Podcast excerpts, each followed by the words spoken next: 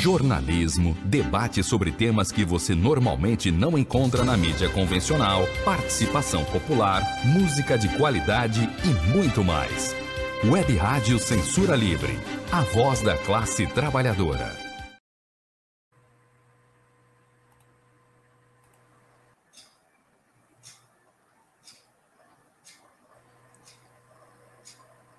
Olá, eu sou o Antônio Figueiredo e está começando o quadro Opinião com Wendel Setúbal, revisor de texto com pós-graduação pela PUC Minas. Wendel, seja bem-vindo. Obrigado. Bom, bom dia, Antônio. Bom dia, ouvintes. Você pode participar do quadro Opinião com Wendel Setúbal através do WhatsApp da Web Rádio Censura Livre além de postar aqui nos comentários do nosso canal do YouTube e também na nossa página no Facebook. O telefone do WhatsApp, o número é código de área 21 965538908. DDD 21 965538908. Daqui a pouco a gente passa também os outros canais de comunicação e também o e-mail do Wendel Setúbal. O título né, que dá origem ao, à conversa de Wendel hoje, Bolsonaro e Lula. Lula serão cavalos paraguaios? A terceira via entra no páreo. Por gentileza, Wendel. Bem, hoje vai ser um comentário talvez mais curto, mas foi uma, uma semana importante. Houve uma mudança brusca na conjuntura a partir da revelação do, do irmão do deputado Miranda. O Barão de Tararé, o famoso Aparis Torelli, que era um jornalista que escrevia com muito humor e ligado ao Partido Comunista, chegou a ser preso várias vezes. É, tanto que ele, numa das vezes, foi. É, invadiram a sala de, dele e, e ele foi levado. É, agrediram-no antes de, de o levarem para a delegacia. Aí ele botou uma placa do lado de fora: entre sem bater. Lógico que com, com esse duplo sentido. A aparência era muito é, bem-humorado. E ele tinha essa expressão: negociata é um bom negócio para o qual não fomos convidados. E esse, essa compra de vacinas indiana tem todo o cheiro e o aspecto de uma grande negociata. Na verdade, a partir do momento em que o líder Miranda, não, o líder não, o deputado Miranda, é, confessa, é, foi uma, uma reunião tipicamente brasileira, né? patética. Ele dizia que não se lembrava, que eram 513 deputados, Aí apareceu uma senadora, chegou, ficou mais perto dele e inconscientemente ele foi, diria, é, seduzido é, pela, pelas, pela figura de, do que representa a, a mulher, né? E não que ela queira que ela quisesse a senadora é, fazer isso. Acho que foi um processo inconsciente. Ele, enfim, se rende e, e quando ela diz que vai acolhê-lo, aí ela já, ela já passa a ser quase que uma mãe dele, né? E isso levou a ele concordar, porque ela que diz o nome, que era o líder do governo. Aí foi um, um agito geral em Brasília e fora de Brasília. A preocupação do Bolsonaro é que o, se a opinião pública se manifestar com, a favor do impeachment, a última pesquisa, há alguns meses, dava empate. É, o Centrão pode jogá-lo às feras, porque o Centrão, já dizia ah, os, os, críticos bem-humorados, ele não se, se vende, ele se aluga. E ele depende muito da oscilação da opinião pública.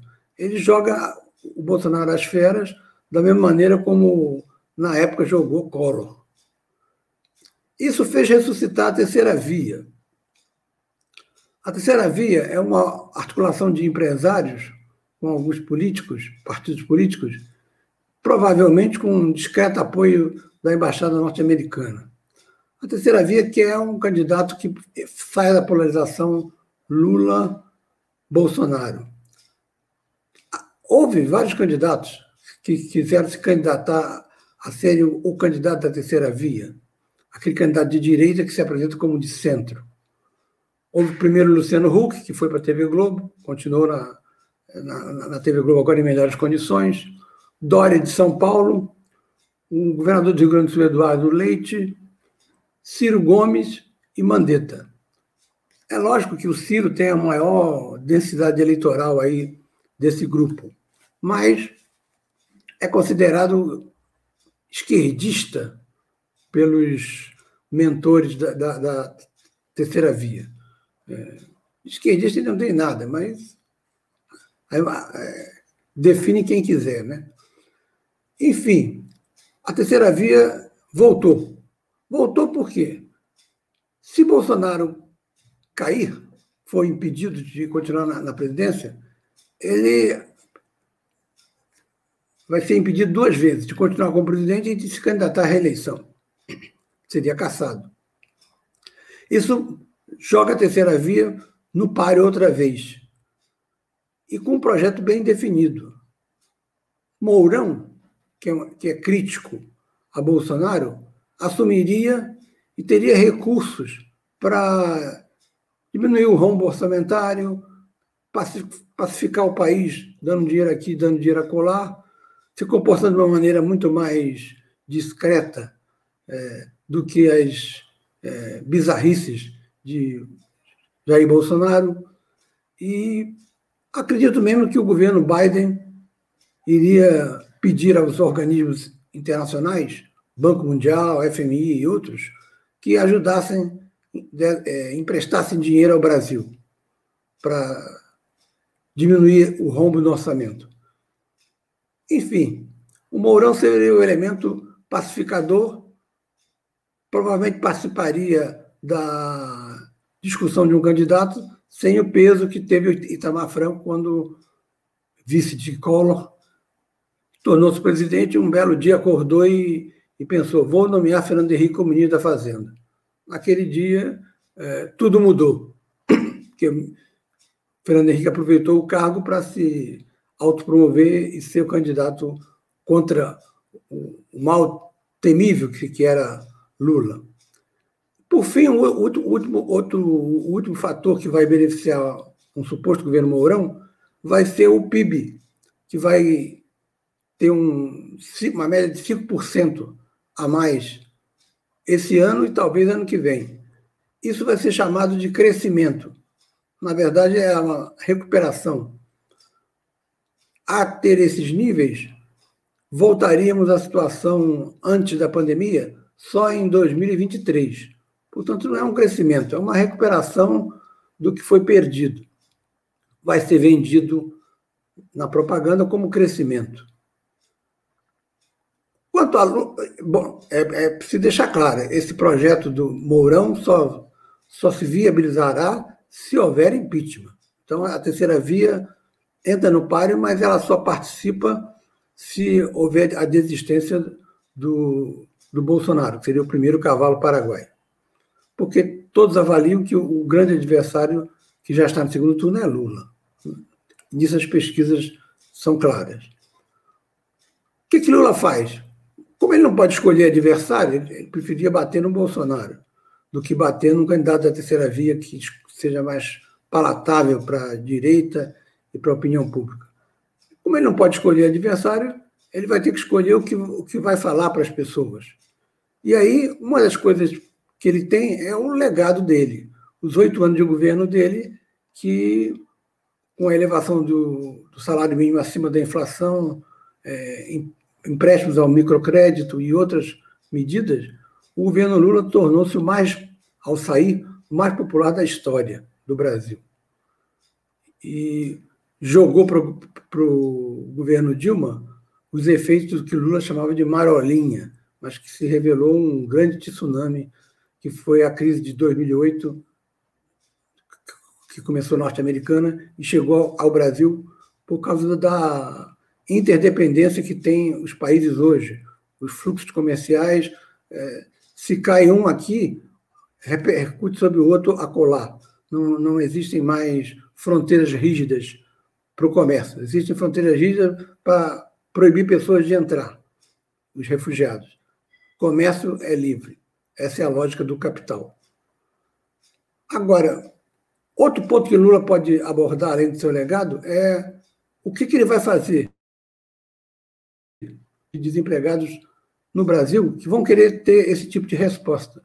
Não tiveram com Bolsonaro, dificilmente Bolsonaro vai convencê-los, se for ele o adversário, de que vai resolver esse problema do desemprego. Não fez nada ou fez muito pouco durante esses três anos de mandato. A saída de Lula é clara. Ele tem que iniciar obras é, governamentais com dinheiro do Estado. Não, não tem outro jeito, porque as obras, principalmente viárias, correção de recapeamento asfáltico, construção de estradas, absorve muito a mão de obra não qualificada, que é que está em situação maior de penúria, e fazer empréstimos ao, micro, ao microcrédito, ao, melhor, ao microempreendedor, não o crédito compatível com ele, e a média empresa. Porque os setores de pequena empresa e média empresa são os setores mais é, empregadores.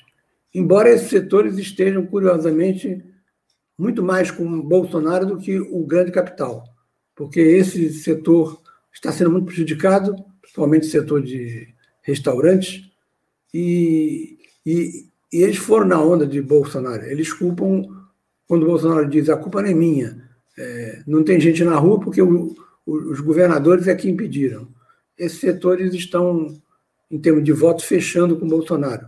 Mas se Lula os financiar, ajudá-los com, com crédito, eles vão absorver bastante mão de obra não qualificada ou pouco qualificada, e isso fará com que a economia do país vá melhorando.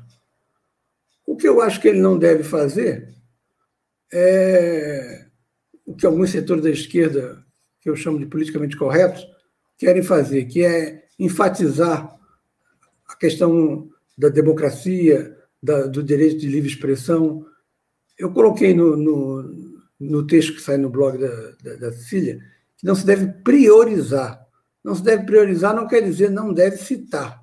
Deve citar. Por exemplo, no sábado, aquele público que estará nas ruas se manifestando é receptivo a esses temas que a gente generaliza sob o nome de iluminismo, porque foi no iluminismo francês que derrubou a monarquia, que se colocou a questão do direito à livre expressão, não censura, democracia. Esses temas são bastante caros a, uma, a um setor de classe média é, instruída, de terceiro grau, mas se você pega um, um autônomo que precisa trabalhar todo dia para garantir a comida do dia seguinte, ele vai para a rua e não encontra ninguém na rua, você não vai convencê-lo com temas como democracia e liberdade de expressão. Ele não quer isso. Ele não, não, não interessa a ele isso, porque não melhora a situação dele econômica. Ele não consegue ver relação disso com a, a situação melhorar para ele e, e para sua família. Por isso, temas do iluminismo, que às vezes a esquerda acha que são convincentes para todos os perfis de, de opinião pública no Brasil, devam ser colocados entra por um ouvido sai por outro. O que, o que, o que quer dizer que esses temas são muito bem recebidos em Icaraí, mas Santa Luzia, por exemplo, você tem que dizer claramente como vai dar emprego e como vai manter as pessoas com vida. Bom, finalizando, e se o impeachment for negado? Aí a gente corre um, um risco sério, que é o de isso fortalecer bastante Bolsonaro. E aí ele conseguir mostrar, por exemplo, é, uma, uma, comparação meio grosseira, mas é, é pertinente. Lula tem sido absolvido em todos os processos nos quais ele foi acusado, principalmente por causa da parcialidade de Sérgio Moro. Mas dizer que Lula e o PT são inocentes, eu não digo. É ingenuidade demais acreditar nisso.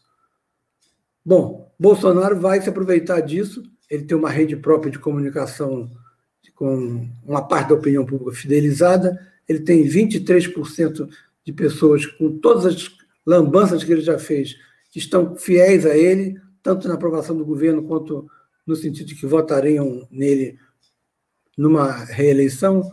Então, Bolsonaro, se o impeachment for negado, vai se fortalecer bastante.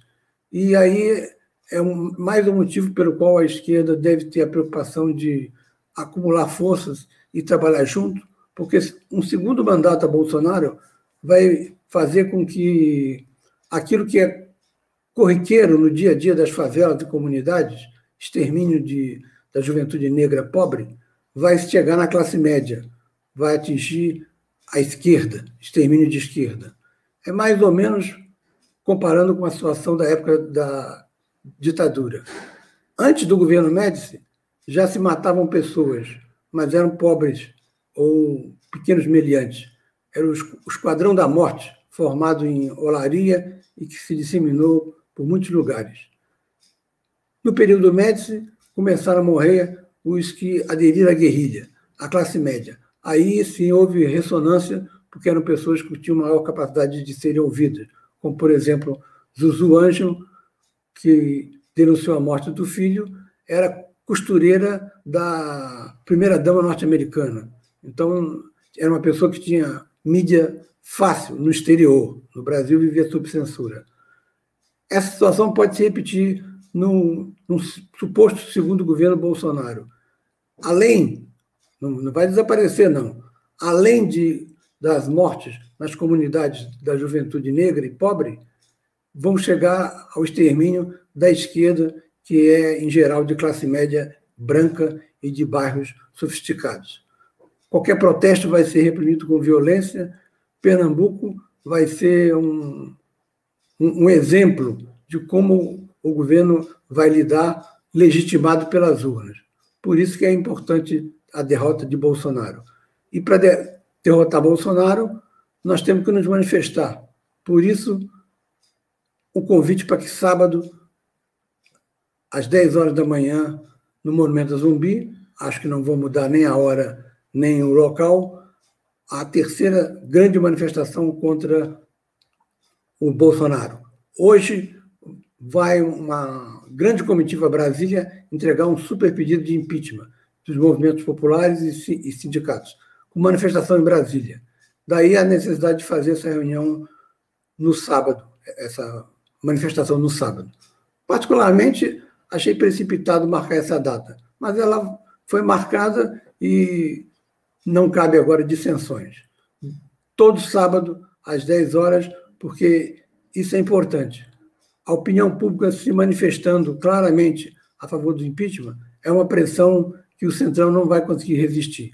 Bolsonaro, sem o Centrão, está isolado. Hoje já surgiu uma outra denúncia que ele pretende limitar ao funcionário da, do Ministério da Saúde, de que se, co se cobraria um dólar por cada, é, por cada dose de vacina, ou por cada é, equipamento de vacina, não é? aí não sei qual é o, o, o critério, é, por cada lote, né? talvez, é, um dólar de propina. Mais um escândalo do, do, do, do governo Bolsonaro, e ainda tem, como dizem, as ex são terríveis, ainda tem a ex do Pazuello, que quer falar na CPI. Se tiver documento, se não for um, um simples, uma simples a, a, a atitude de aristoteliana de, de, de, fazer uma catarse em público, se tiver provas concretas contra o, o, o ex-marido Pazuello, ótimo. Se, aí vai desgastar mais ainda Bolsonaro, isso vai criando um caldo de cultura favorável ao impedimento dele.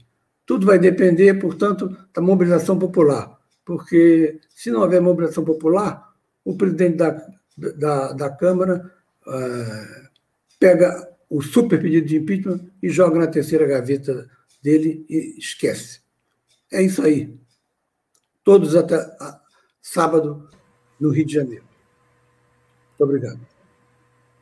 Wendel, vou colocar aqui na tela o seu contato aí, para quem quiser é, dialogar com o Wendel Setúbal, aí não só hoje, né, mas para frente no seu endereço eletrônico, é, wstblss, arroba gmail.com.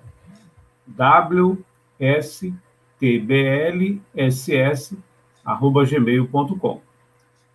Né? E você, lá na página do Fato e Ideias, que é administrada pela jornalista Cecília Setúbal, você tem todos os textos que dão base aí ao comentário de Wendel Setúbal aqui na Web Rádio Censura Livre, né, no quadro Opinião, toda quarta-feira. A gente vai ao intervalo, mas antes eu vou deixar aqui uma pergunta já para o Wendel, do Paulo de Aquino.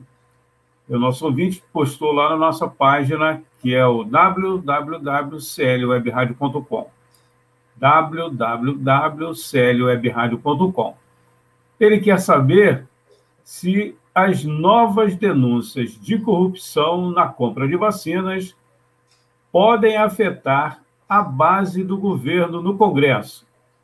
Vide temperatura do Centrão. Daqui a pouco o Wendel responde ao Paulo de Aquino. Nós vamos a um rápido intervalo. Daqui a pouco a gente volta no quadro Opinião com o Wendel Setuba aqui pela Web, Web Rádio Censura Livre, a voz da classe trabalhadora. Para manter o projeto da Web Rádio Censura Livre, buscamos apoio financeiro mensal ou doações regulares dos ouvintes, já que não temos anunciantes, não temos propagandas de empresa e não recebemos recursos de partidos e políticos. Seja um apoiador regular e ouça nosso agradecimento no ar durante a transmissão de nossos programas. Seu apoio é muito importante para nós.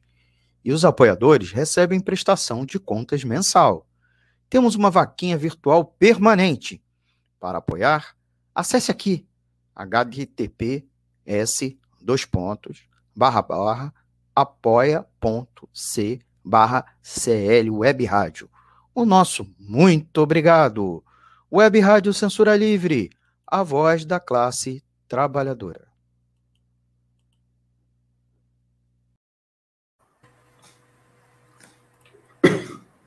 Wendel, pode responder ao Paulo de Aquino, que ele quer Sim. saber se é, as novas denúncias de corrupção na compra de vacinas podem afetar a base do governo no Congresso, vide a temperatura do Centrão. É, como eu disse, isso depende da pressão da opinião pública. A Dilma usava a bicicleta, né? a chamada pedalada fiscal. O Bolsonaro já é mais atualizado com as máquinas, usa a moto. Viaja de moto todo fim de semana, é a grande ocupação dele da semana.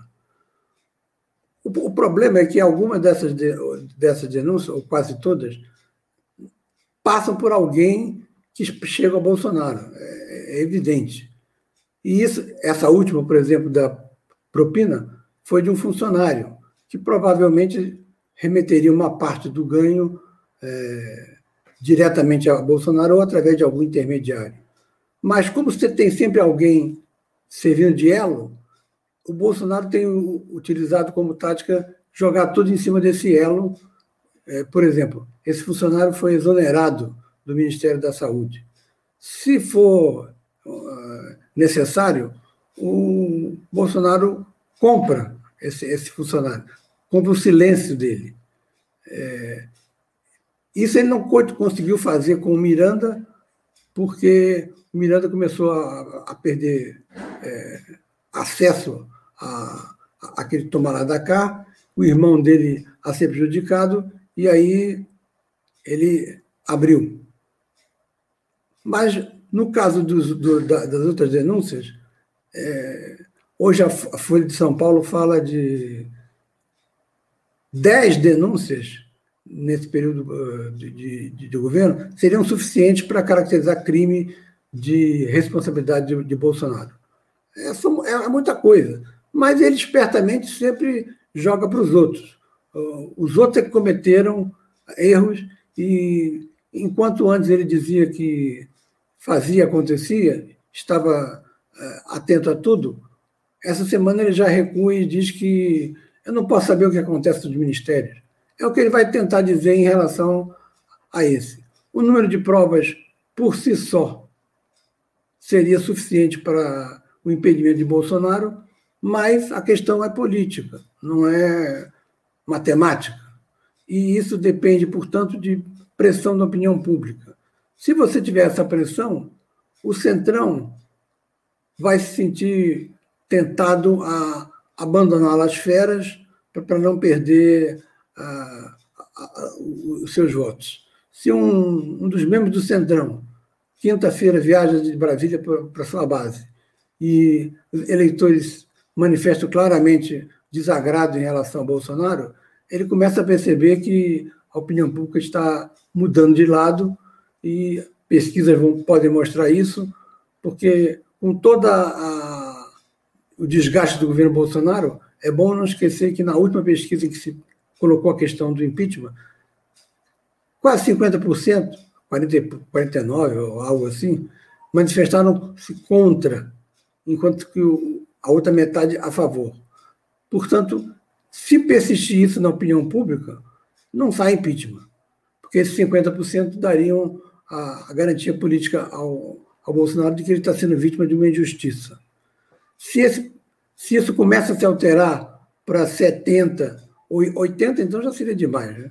Se ele perde 10 a 15% de apoio que seriam transferidos para o, para o outro lado, aí sim a opinião pública estaria claramente manifestando seu desejo e o Centrão iria alterar a sua posição. Há um outro risco também de que é, o Centrão comece a, a pedir tanto que o Bolsonaro não tenha como cumprir. Mas o fundamental para que o Centrão é, não apareça na reunião de, votação do impeachment, por exemplo, nem vote ou se abstenha, para não dizer que votou contra ele, é a opinião pública se manifestando. Por isso, a necessidade de que os atos, como os de sábado, sejam massivos, porque isso é um indício para o Centrão de que a opinião pública está cada vez mais contra o governo. Se não houver manifestações de, de massa de grande porte, não tem a menor dúvida de que o Centrão vai ignorar como em 1984, apesar de um milhão de pessoas na rua, no Rio de Janeiro, no comício pelas diretas, não houve os votos necessários para restabelecer a eleição direta na votação do Congresso.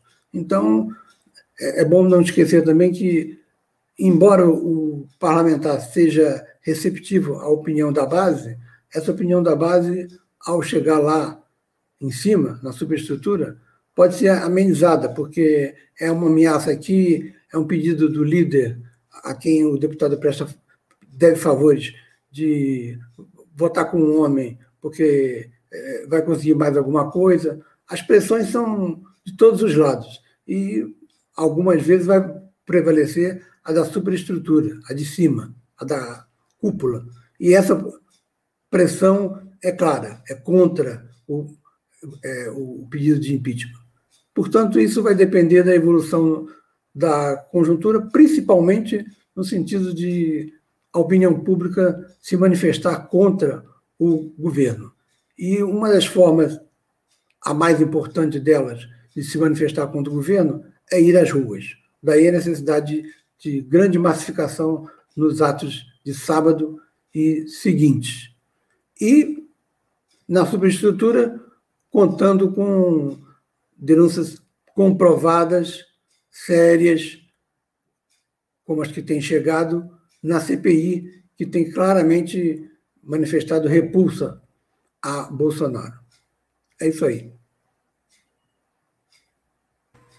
Agradecer aqui ao Paulo de Aquino, pedir licença a você, Wendel, e também aos nossos ouvintes internautas, quem for ouvir mais tarde no nosso podcast, ou então no site, nos aplicativos, registrar a morte do professor de geografia Eusébio Abreu Nunes.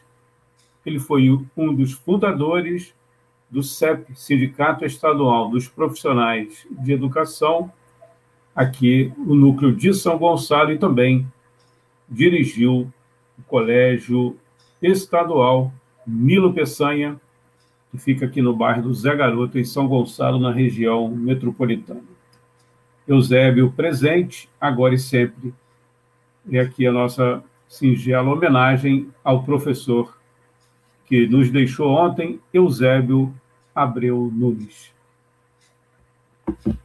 Com a morte, do, com a morte do irmão, hoje saiu na imprensa, o pastor Valdomiro disse que vai tomar vacina.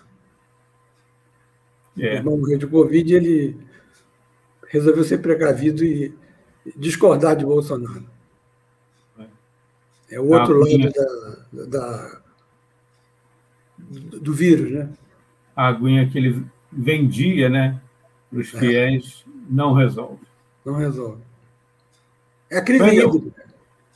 É a crise, é a crise hídrica. É verdade. Muito obrigado, Wendel. Até a semana que vem. Até lá, até quarta-feira. Bom dia a todos. Bom fim de semana e boa ida à manifestação.